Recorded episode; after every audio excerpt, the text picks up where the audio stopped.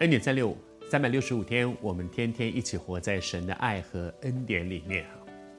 人生充满变数，一个变数可能就改变我们原来所有的计划。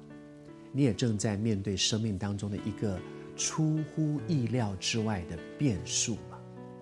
当你面对这些变数的时候，有的人的个性其实是非常稳定的，非常害怕改变。我自己也是这样子。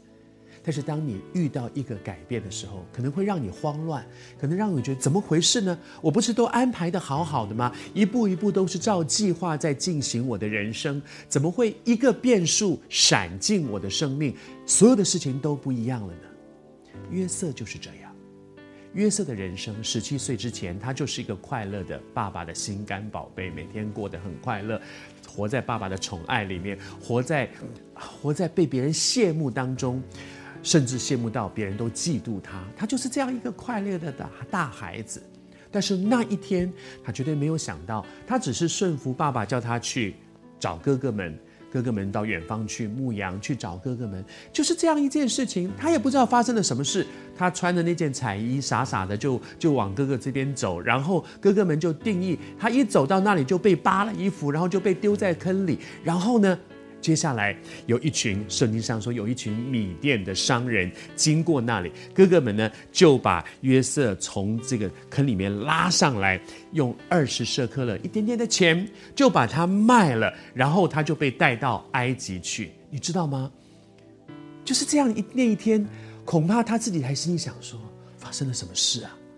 我不是我不是在家里面，早上我还在家里面蛮好的啊，然后呢？然后爸爸就叫我出来去找找哥哥们呢，然后然后我就去了，然后然后到底发生了什么事？为什么就变成这样了？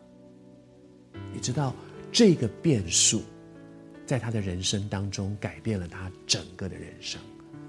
从此之后有十三年的时间，他就离开了他的哥哥们，离开了他的爸爸，离开了他那个安逸的环境，他走向一个完全不一样的人生。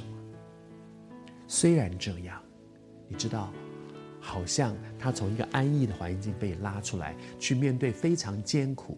如果你知道约瑟的故事，你知道后来他被卖去做奴隶，后来他被陷害，后来他被关在监牢里，后来他被遗忘。他的人生其实走得很辛苦的十三年的路，而在那个过程里面，谢谢主，神始终与他同在。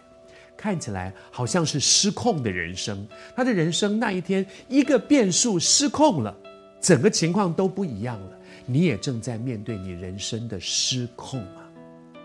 我在预备这一集的时候，我感觉主极爱你，主透过约瑟提醒你，你看起来好像是失控，但是神仍然在掌控，神仍然掌控全局。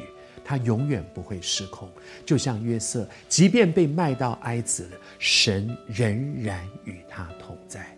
但愿今天透过约瑟走过的路，主也对你说：你会失控，他永远不会失控，他仍然掌控成全局，他仍然与你同在。